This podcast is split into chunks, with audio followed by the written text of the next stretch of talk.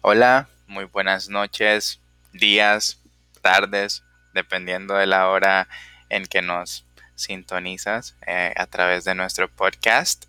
Eh, Your Dental Podcast, como les había mencionado, es un podcast diseñado para ustedes, eh, para usted que anda en su automóvil, para usted que quiere saber un poco más de lo que ya sabe. Claro, no, no, todos lo sabemos todo y pues de ahí nace, nace porque eh, nace surgiendo de esta pandemia eh, donde hemos encontrado tiempo para volver y repasar, estudiar acerca de esos temas que, tanto nos llaman la atención.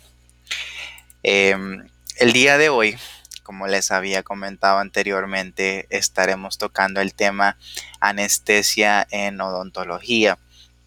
Este tema lo considero bien importante, ya que cuántos de nosotros no hemos tenido, si no es muchísimo éxito con esta, esta área o con esta técnica, eh, pues también habemos otros que nos ha costado, nos ha costado y en, algún momento hemos fracasado en nuestra técnica eh, y pues para eso he diseñado este, este podcast. Lo quiero hacer más que como una cátedra, lo quiero hacer como una, una conversación una conversación.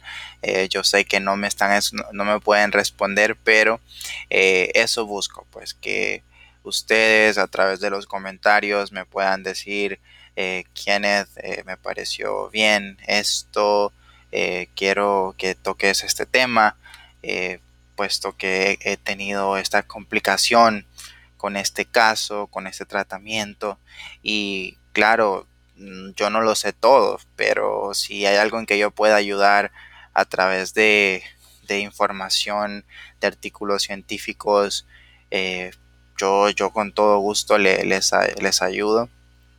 Eh, olvidé decir, mi nombre es el, el doctor Kenneth Espinal, eh, cirujano dentista, egresado de, la Nacional Autónoma del país de Honduras. Em, pues solo, bueno, yo sé que no, vinieron a escucharme hablar sobre mi vida, así que volvamos al tema.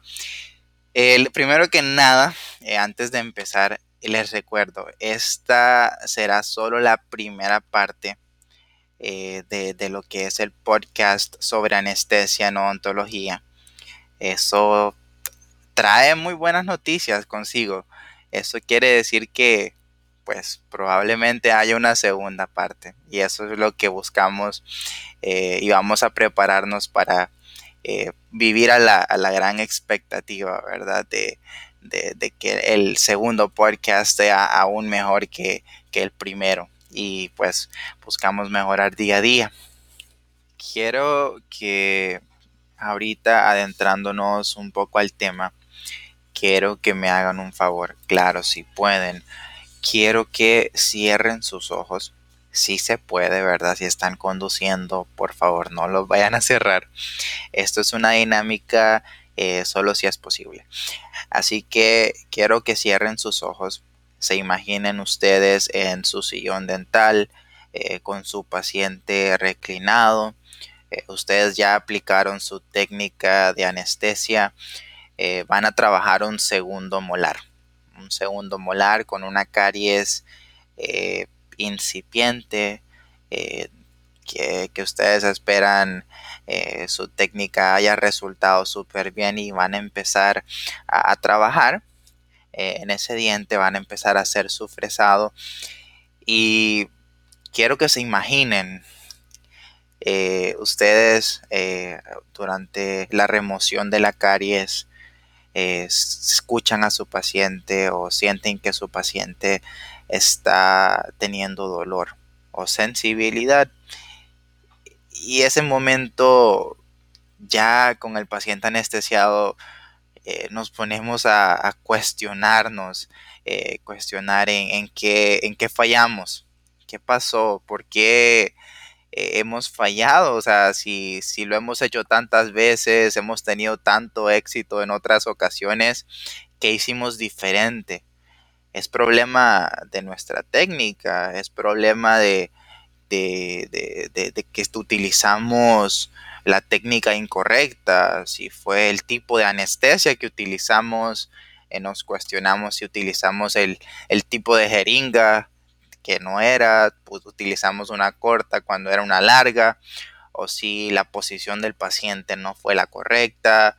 Eh, y nos sentimos en general bastante mal, nos sentimos bastante mal, eh, nos terminamos cuestionando en si tenemos en realidad vocación para ser dentistas y pues esto es un momento terrible, para serles honesto, eh, es un momento que, nos sentimos bastante mal.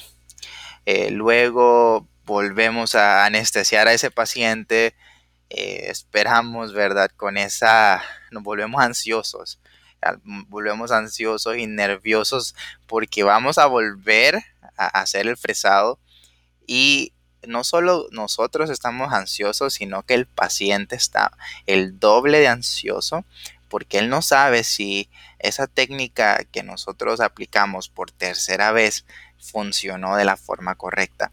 Y vamos nosotros a hacer nuestro fresado y el, paciente en lo que se acerca eh, la, turbina hacia el diente eh, está con esos nervios eh, buscando casi tratar de alejarse de, nuestra alta velocidad y, y pues lo logramos, lo lograste, doctor. Eh, la, técnica de anestesia fue eh, por tercera vez, correcto, fue acertada, el paciente ya no sintió dolor.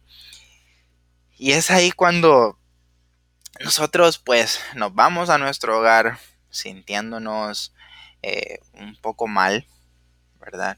Acerca de, de, lo que sucedió ese día en el consultorio.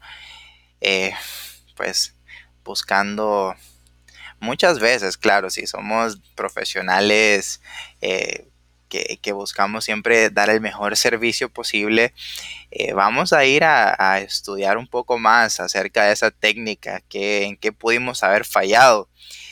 Em, y claro, o sea, no solo quiero que piensen en, lo que el dentista o usted va a hacer cuando llegue a su casa, también imagínese ese paciente cuando llega a su casa eh, y, dice, ok, qué experiencia más fea la que tuve, eh, siento que el doctor eh, no tuvo el expertise adecuado al momento de, brindarme esa, ese tratamiento.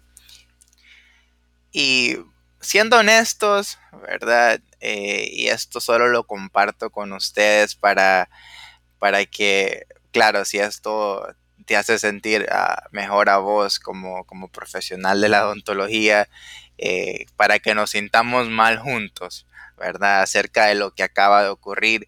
Esto solo es uno de los mil ejemplos que, podemos dar, ah, eh, especialmente... Eh, esto fue una, una, restauración, no fue una cirugía, porque en cirugía esta, este escenario hubiese sido mucho peor, eh, causa mucha más tensión, causa mucho más frustración para, para el profesional como para el paciente. Así que por eso se los quiero compartir eh, especialmente. Y, pero luego les quiero, o sea, expresar después esa persona, ese profesional que después de haber tenido un día muy malo regresa el día siguiente a su consultorio, atiende cinco seis pacientes ese día y que creen, no falló ni una sola de sus técnicas de anestesia. ¿Qué, habrá sido lo diferente? ¿Qué habrá sido diferente entre lo que hizo ayer el doctor a lo que hizo el día de hoy? Y esto es es algo que, debemos cuestionarnos siempre, ¿verdad? Es algo que, claro, nos levanta la moral eh, cuando acertamos eh, tan rotundamente en, un día laboral y, pues esto es el día a día de nosotros como profesionales de, la odontología. Ahora bien, eh, ya terminamos esta dinámica ahora hablemos de lo que ocurrirá eh, o por qué es que a veces fallamos. Y, tengo una buena noticia para usted, colega. Eh, muchas veces no es usted. Muchas veces no es tu culpa. Y si sentiste anteriormente que, que lo fue, te, déjame decirte, muy probablemente no fue tu culpa. El paciente, así como cada ser humano, Dios nos hizo diferentes. Cada uno de nosotros tenemos variaciones anatómicas que hacen que una técnica que puede haber funcionado para una persona no funcione para otra. Así que mi colega, puedes darte una palmadita en la espalda y te digo, no te sientas mal. A todos nos pasa y a todos nos seguirá pasando si no buscamos eh, alternativas a, las técnicas de anestesia. Alternativas hay. Por eso, eh, dentro de muy poco, y, lastimosamente, sí, la siguiente parte eh, de este podcast será un poquito aburrido, ya que será algo muy puntual algo que solo estarán escuchando y no lo podrán ver. Así que si a ustedes les, parece, eh, hacemos más adelante algo más audiovisual que solamente el podcast eh, y pues lo podríamos compartir a través de la página sin ningún problema. Em, luego, ok, ahorita nos vamos a adentrar un poquito acerca de la técnica y por qué estamos fallando. Bueno, ahora vamos a hablar la parte más puntual, eh, lo que sería el bloqueo del nervio alveolar inferior. Eh, primero que nada, el equipamiento con el que lo haremos debe ser el correcto, mi colega. Primero que nada, como, como recomendación, eh, busquemos utilizar las agujas correctas, la anestesia correcta, el carpool que esté en buen estado, eh, que podamos utilizar para hacer aspiración y no solamente inyección, porque eso es una parte muy importante, ya lo vamos a tocar eh, más específicamente. Primero que nada les comento, un ser humano regular tiene alrededor de 20 a 25 milímetros de tejido blando sobre el nervio alveolar inferior. Una aguja corta, para que lo sepan, normalmente es de un tamaño de 25 milímetros y una aguja larga es normalmente de 32 milímetros. Así que, escuchen esta parte detenidamente porque es muy importante. Lo más recomendado de, para, utilizar es, es, una aguja que tenga al menos 25 a 27 milímetros de tamaño. ¿Verdad? Muchas veces nos vamos por la aguja larga de 32 milímetros porque pensamos que es mejor cuando eh, en muchas ocasiones no lo es. Y en un momento les explico por qué. La zona que nosotros anestesiamos es una zona altamente vascular. ¿Ok? Es una zona altamente vascular, lo que implica que nosotros al hacer punción y hacer la penetración de la aguja, nosotros nos vamos a encontrar en ocasiones en vasos capilares o, vasos sanguíneos. Por eso al momento de hacer la penetración de la aguja o de la inyección, eh, recordar que una vez tocamos hueso, tenemos que hacer aspiración dos veces. Si dos veces obtenemos un negativo, eh, ya podemos nosotros depositar nuestro anestésico, no antes. Y la observación que les quería mencionar es que una aguja de 25 a 27 milímetros tiene mejor capacidad de aspiración que una aguja de 32 milímetros. Esto, créanme, yo no lo sabía y me imagino, o tal vez ustedes ya lo sabían, y si lo sabían, muy bien por usted, doctor. Eh, si no, eh, sépalo, eh, tiene una mejor capacidad de aspiración con una de menor tamaño como una de 25 a 27 milímetros. Así que la, y otra cosa, eh, las agujas de 32 milímetros tienden a, tener los, o sea, las, las fracturas de, de, agujas en anestesia es, es muy raro, pero eh, cuando han pasado usualmente suceden con la de 32. Así que estamos más seguros utilizando un tamaño de 25 a 27 milímetros en el tamaño de, la aguja. Y otra cosa, cuando usted, si usted es un paciente que está escuchando esto, cuando usted, o, claro, usted colega le puede explicar esto a su paciente, eh, nosotros siempre llevamos la de perder. ¿verdad? Por más, más anestesia tópica que nosotros coloquemos al paciente, eh, tenemos la desventaja de que cuando nosotros una vez entramos a, lo que sería el tejido blando, una vez hacemos punción en el tejido blando, estamos entrando directamente al periósteo. Y el periósteo que creen es una parte del, es una parte bastante, bastante sensible. Así que usted, paciente, usted va a sentir cuando la aguja esté ahí antes, claro, de que empecemos a depositar el anestésico, porque después de eso el dolor se va.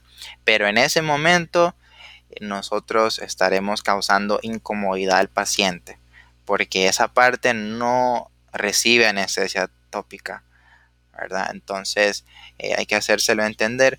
Normalmente el dolor no es tan fuerte, el dolor o la incomodidad de la aguja en el periósteo, eh, como es sensible, siente sensibilidad al paciente eh, en su periósteo, pero no es tan fuerte tampoco, no es tan incómodo y, lo bueno es de que una vez depositado el anestésico, ese dolor se, se, irá perdiendo y eso es, eso es una, una parte positiva para nosotros.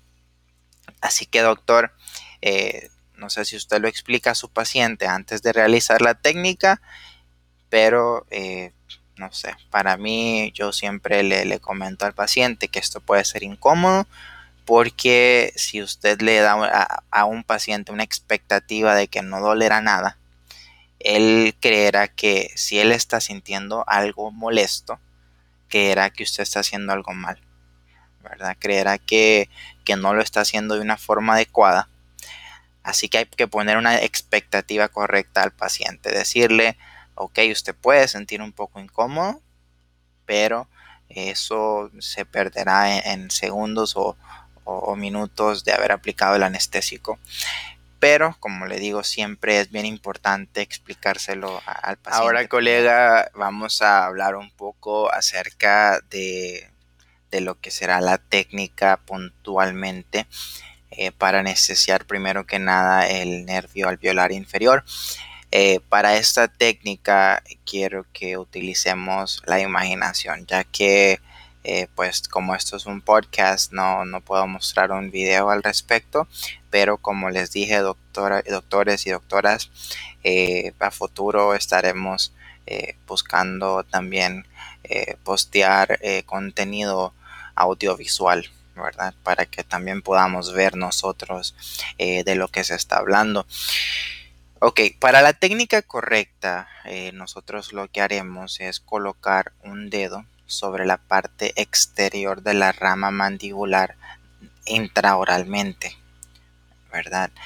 Esto usualmente lo que hacemos es al introducir nuestro dedo, vamos a extender el carrillo, ¿verdad? A modo de crear esa amplitud para nosotros tener una zona de trabajo más cómoda. Y luego por el lado contrario vamos a, colocar lo que es nuestra jeringa carpul. ¿verdad? En el lado contrario me refiero usualmente hacia la zona de primeros y segundos premolares. Eh, y la aguja normalmente, o sea, lo que buscamos nosotros eh, hacer punciones es el aspecto más posterior del rafe mandibular Esa es nuestra meta, eso es lo que nosotros estamos buscando. Eh, luego, eh, como les mencionaba, la jeringa será direccionada desde la distancia de la muesca coronoidea que pues a los que no saben es la concavidad más grande anterior de la rama mandibular, ¿verdad? Si nosotros, eh, y quiero que, para esta dinámica, vamos a hacer una dinámica rapidito, si usted tiene un guante ahí en su casa o tiene sus manos limpias, ¿verdad? Pueden colocar un dedo eh, hacia la parte bucal y distal donde está su, su segunda o tercera molar, dependiendo si tiene, ¿verdad? Terceras molares o segundas y ahí usted va a poder sentir esa concavidad de, la rama mandibular y así se podrá guiar un poco más acerca de, dónde vamos en esta técnica. Luego, eh, pues vamos a, tener que mover desde donde estábamos, eh, desde la muesca coronoidea, nos vamos a, a, mover la mitad de la distancia para posicionarnos tres cuartos de la distancia entre la muesca coronoidea y el rafetérigo mandibular. Luego, una vez estemos en esa posición correcta, lo que vamos a hacer es introducir nuestra aguja, que como les mencionaba, de 25 milímetros a 27 milímetros, eh, que es usualmente el tamaño de la aguja, la vamos a, introducir hasta que logremos contactar hueso mandibular. Para mí eso es bien importante. ¿verdad? Tocar ese hueso mandibular y así, porque así sabemos que estamos haciendo las cosas bien. Una vez logramos hacer ese contacto, como les mencioné anteriormente, vamos a realizar dos aspiraciones. No solo una, sino que dos aspiraciones para confirmar que no estemos en un vaso sanguíneo. Ok, luego, si la prueba de aspiración dio negativa, vamos a proceder a depositar 1.5 ml alrededor del anestésico. El carpool usualmente tiene 1.8 y ya vamos a hablar qué haremos con ese, ese restante 0.3 ml. Ok, entonces vamos a, hablar eh, justo después de esa técnica. Eh, nosotros suavemente retiramos nuestra aguja.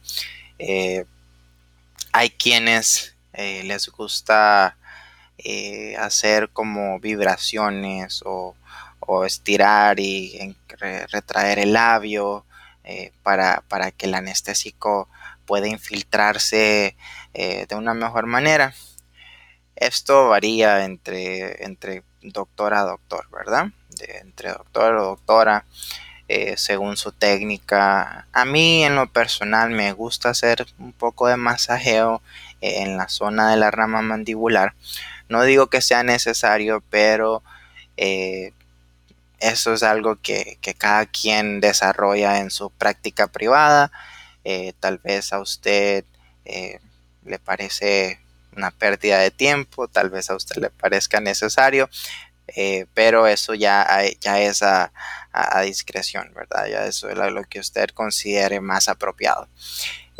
ahora bien, Después de hacer la anestesia de, lo que es el nervio alveolar inferior, pasamos al segundo paso, que es, y esta parte no se la vayan a perder, eh, no pierdan la atención porque esto a veces no lo hacemos y ya verán por qué es diferente. A continuación, una vez hemos anestesiado el nervio alveolar inferior, procedemos a hacer la anestesia del nervio bucal. En algunas literaturas lo encontramos como el nervio vocal largo, ¿verdad? O nervio vocal, que es usualmente, ¿verdad? como, como yo lo conozco por lo menos. Usted tal vez lo conoce como vocal largo, dependiendo, ¿verdad? De, la literatura que usted utilizó para formarse. Eh, luego, entonces, y créanme, esta parte eh, en lo que yo estaba preparando el tema eh, me pareció bastante, pues, bastante, o sea, me llamó bastante la atención porque es algo bien diferente eh, como lo describe la literatura a como lo aprendimos muchos en, la universidad, eh, como lo fue mi caso. Eh, les explico. en la universidad, no sé si usted tal vez le explicaron igual, pero primero hacíamos la anestesia del, del nervio pues alveolar inferior, hacíamos nuestra técnica troncular luego procedíamos a, si íbamos a trabajar un premolar o una primera molar, eh, íbamos y poníamos anestesia infiltrativa eh, justo en la zona, ¿verdad? No digo que no se pueda hacer, a muchos nos funcionó eh, en el tiempo, pero según la literatura se hace lo siguiente y se lo voy a explicar. Eh, y claro, esto no es con la intención de que usted cambie su técnica, eh, esto solamente es una, una descripción de, cómo se hace normalmente.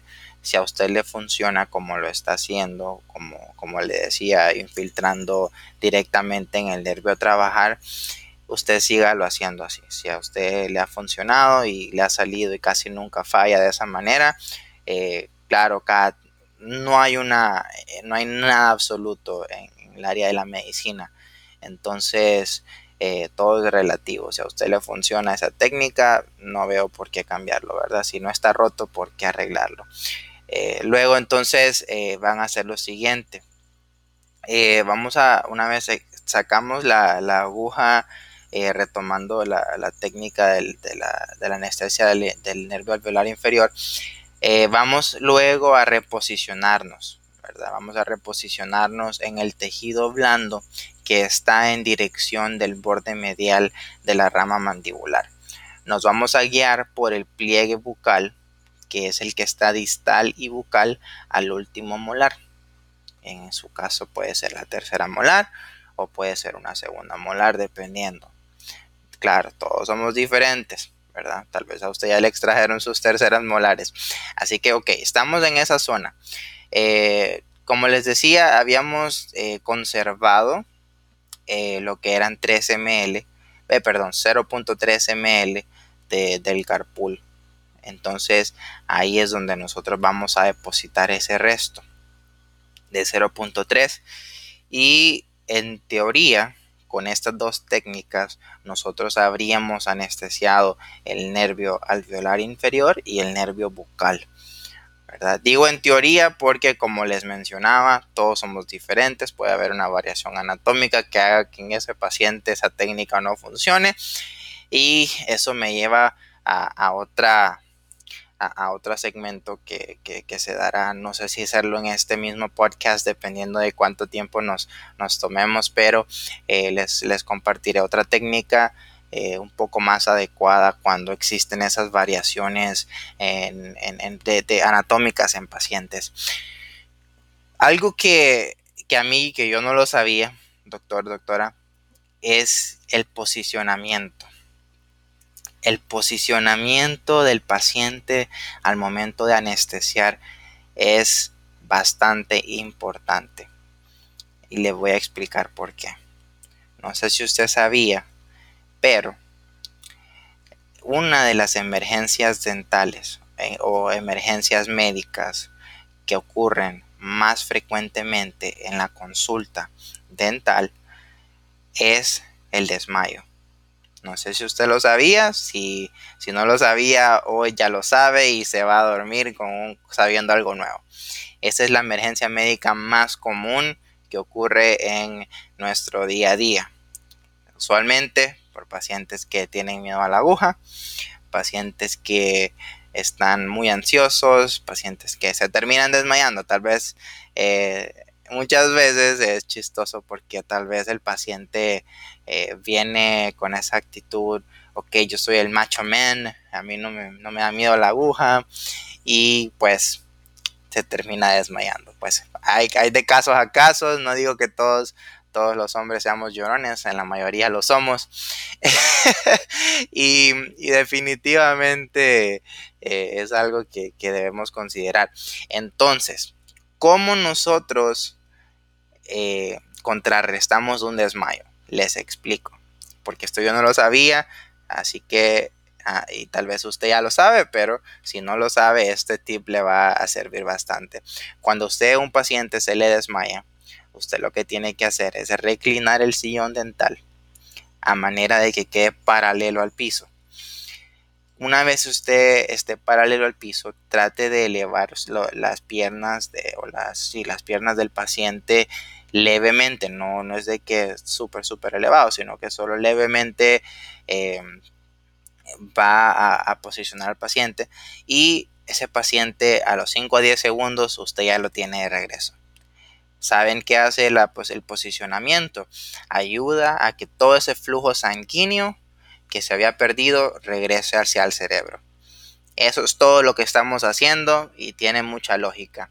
Ahora bien, eh, les pongo un ejemplo. Si ese paciente eh, que, que, hablábamos del, del macho man, eh, usted lo está anestesiando sentado y, y ese paciente se desmaya, ese paciente bajará su cabeza de forma brusca porque él, perdió su conocimiento, perdón, no, no el conocimiento, sino que perdió la conciencia por segundos y imagínese lo que pudiese ocurrir con esa aguja dentro de su dentro de su eh, cavidad oral.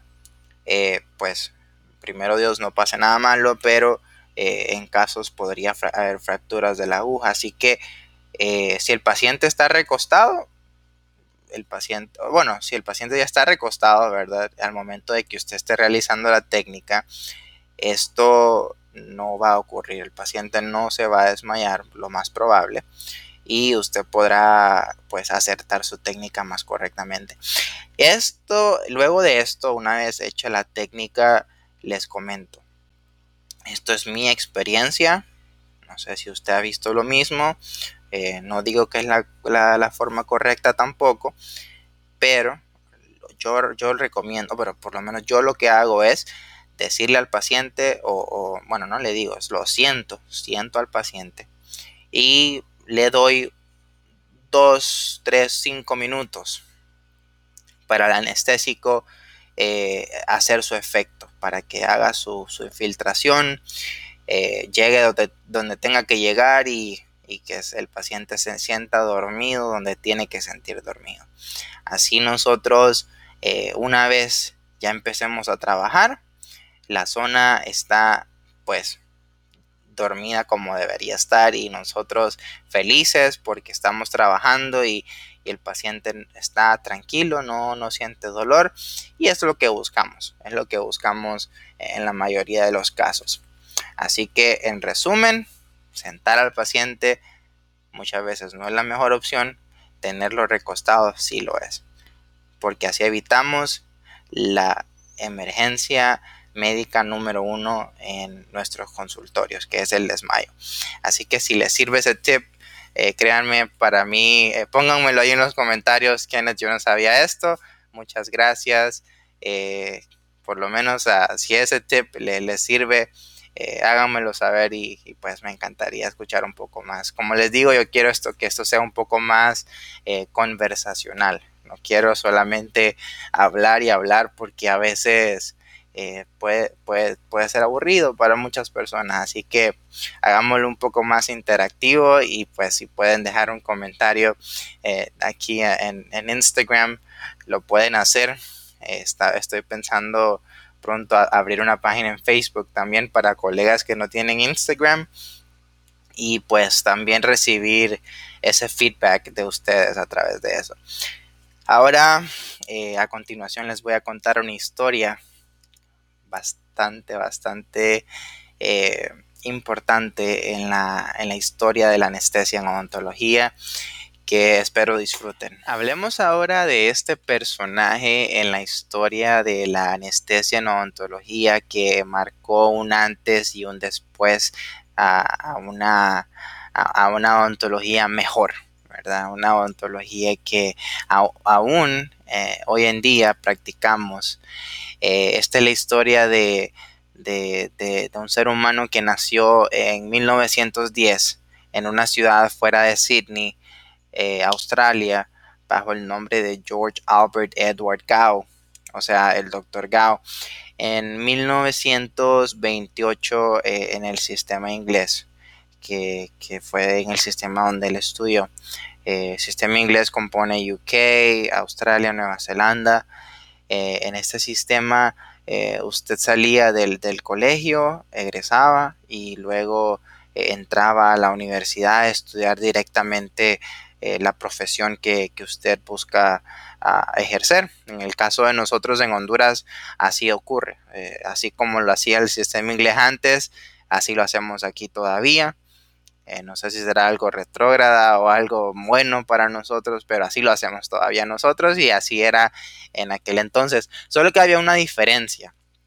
En el sistema inglés, en esos tiempos, eh, aceptaban de que, eh, bueno, te daban una opción. O ibas a la universidad cinco años y te titulabas como dentista o también podías hacer un sistema como apprenticeship eh, usted iba a, la clínica dental de un dentista por cinco años, él era su mentor, él le enseñaba a, hacer odontología y eh, después de cinco años de usted eh, estar en práctica con ese, mentor, usted tenía el permiso para, bueno, usted podía obtener una, una licencia para poder ejercer odontología en aquellos tiempos en Australia. Y así fue como el doctor Gao eh, obtuvo su, licencia para ejercer odontología. Fue de hecho de las últimas personas en poder adquirir este, este derecho de, de licencia de esa manera. Después de ese entonces ya lo quitaron y, Inclusive se miraba de menos a las personas que habían obtenido su licencia de esa manera. Eh, luego, eh, bueno, después de, un tiempo cuando acabó eh, su, mentorship, el doctor Gates, que así se llamaba el mentor del doctor Gao, el doctor Gates, el doctor Gates se retira, retira de la ontología y en honor a él, en honor al doctor Gates, el doctor Gao vino y se cambió el nombre. Se cambió el nombre y se puso eh, después de su apellido Gao, se puso el apellido Gates legalmente. O sea que después de entonces eh, se le conocía como el doctor Gao Gates. Y ya les puede ir sonando un poco el nombre, porque es de ahí que viene la, técnica o el nombre de la técnica eh, del doctor Gao Gates. ¿verdad? bueno, entonces luego, bueno, ya les conté un poquito acerca de él. Entonces lo que sucedió fue que el doctor Gao un día, él, él estaba pensando cómo es que a veces cuando él hacía anestesia, eh, a veces fallaba y a veces le iba muy bien y a veces le iba mal. Y, ¿O será que la luna no estaba llena el día que estaba anestesiando? Estaba pensando en su cabeza él. O, bueno, por lo menos eso pensaría yo, ¿verdad? Entonces vino él y de pura curiosidad fue a la, Universidad de Australia, específicamente al laboratorio de anatomía, y se puso a, ver cadáveres, a, ver cráneos específicamente, a, ver los rasgos anatómicos de, los cadáveres que tenían en ese laboratorio y él pudo notar algo, pudo notar que, que la rama mandibular eh, en algunos casos eh, estaba o era diferente, o sea que habían variaciones anatómicas y él, él se le prendió el foco, se le prendió el foco y dijo, ah, ok, si entonces, si la técnica regular me indica irme por acá, que es un poquito más abajo, de donde se tendría más lógica hacerlo, dijo él, ok, entonces, si no me está funcionando aquí en algunos casos, ¿por qué no me voy más arriba que ahí yo estoy seguro que allí, allí está ese nervio y que lo voy a, anestesiar y que, y que voy a fallar mucho menos. Y así fue como, como él vino y desarrolló su técnica y en 1973 él publica su artículo que, fue gracias a la motivación de sus colegas, porque el, doctor Carl Gates era bastante, al parecer, expresivo y se llevaba bien con sus colegas, porque, y no era egoísta, pues él buscaba no solo glorificarse de su técnica y, y de tener éxito, sino de compartirlo también. Eh, y eso es algo que debemos buscar siempre, perder el, el egoísmo con el colega, eh, tratar de compartir el conocimiento, que eso pues es lo mejor que podemos compartir como es la frase o el lema de nuestro podcast. Entonces él se lo compartió a sus colegas y sus colegas le dijeron, doctor Gates publíquelo, publique este artículo y por favor haga que todo el mundo sepa de esta técnica porque a nosotros nos ha estado funcionando también. Fue así como eh, él intentó, el doctor Gao Gates, publicar el artículo tres veces en el, en el Journal de, de Australia. ¿Y qué creen? Las tres veces que intentó publicarlo, fue negado. Le negaron publicar su artículo tres veces en el Journal de Australia. Diría yo que en parte el problema era que él no estaba, eh, no lo consideraban un dentista porque no había hecho eh, los cinco años de estudio eh, propiamente dicho en una universidad para obtener su licencia. Fue así como el doctor Gao Gates no se quiso rendir en compartir su, en este caso sería su legado.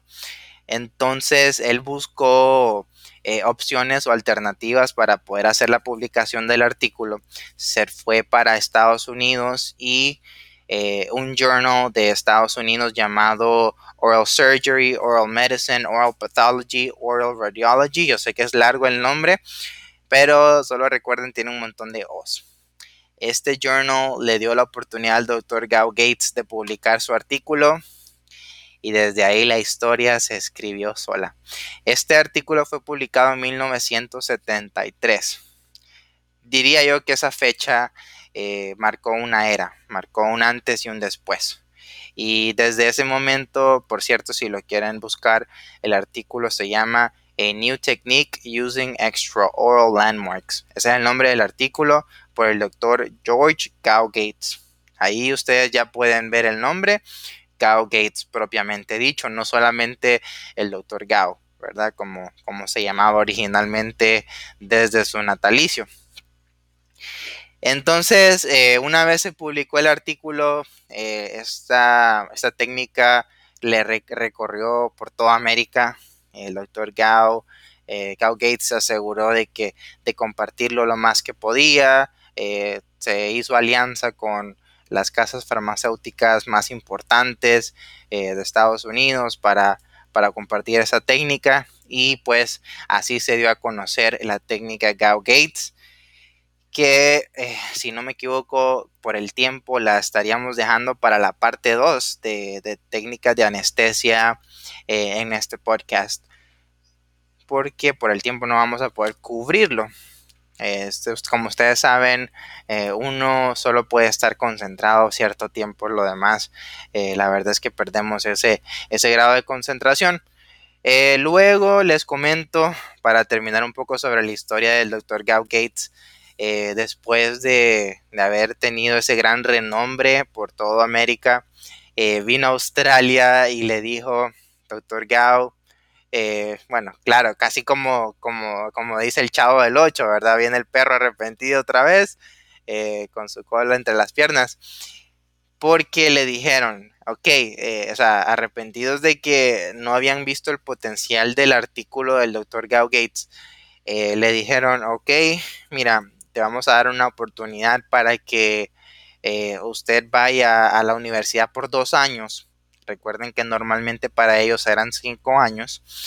Era o es, no estoy seguro, pero eh, le dijeron, ok, usted va dos años a la universidad, nosotros le otorgamos su título como dentista propiamente dicho, así usted puede estar registrado y él va a tener como quien dice un renombre eh, o va a ser alguien en Australia. O sea, a él no le interesaba, supongo yo, eh, lo que pensaran en Australia, porque la verdad que él lo que quería era compartir su historia, eh, bueno, no su historia, su técnica, y que nos, todo el mundo supiera sobre esto.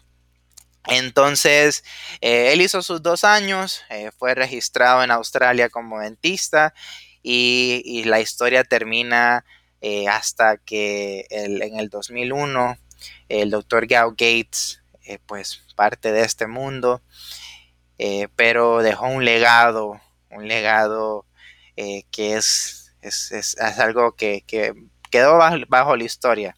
Y si usted no conoce mucho de la, de la técnica del Dr. Gao Gates, lo invito a que, a que se empape un poco más, eh, ver videos en, YouTube o, cualquier eh, forma de literatura que usted prefiera. Pero es importante saber un poco de esta técnica porque le podría salvar eh, no la vida, pero le podría hacer quedar muy bien en un caso de fracaso de técnica de anestesia. Así que tienen tarea en ese caso, pero les voy a dar un, resumen rapidito. Eh, lo que busca la técnica de Gauge-Gates es anestesiar casi al par o, que por decir en contra del cóndilo mandibular. O sea, casi por ahí llegando al cóndilo, ahí es donde quiere la aguja el doctor Gao Gates y ahí es donde él encontró que, o sea, que había mucho más éxito, una tasa de éxito mucho mayor a la, a la técnica regular. Con esto, mi querido oyente, estaríamos culminando lo que sería nuestro primer podcast eh, a través de Vamos a intentar publicarlo eh, a través de Spotify, eh, Instagram y recientemente eh, la, página en Facebook que se llama igual Your Dental Podcast Honduras. Y si, si te voy a pedir un favor, colega, paciente, si, si te gustó este podcast, primero que nada, háganmelo saber en los comentarios. Eh, segundo, si lo pueden compartir para que más colegas eh, puedan aprender algo nuevo, para que puedan empaparse un poco más y, cada día ser mejor eh, en su práctica diaria. sería excelente, se les agradecería muchísimo. Recuerden, este podcast está diseñado para usted, colega, para usted, paciente que quiere saber un poco más de la odontología, porque como les mencionaba antes, compartir el conocimiento es lo mejor que podemos compartir. Así que ha sido un placer. Me despido. Espero tengan una linda noche, una linda tarde, un buen día. Y pues les espero en, la parte número 2 de este podcast, donde hablaremos sobre una técnica que yo no conocía y una técnica que podría pues eh, potenciar tu práctica profesional.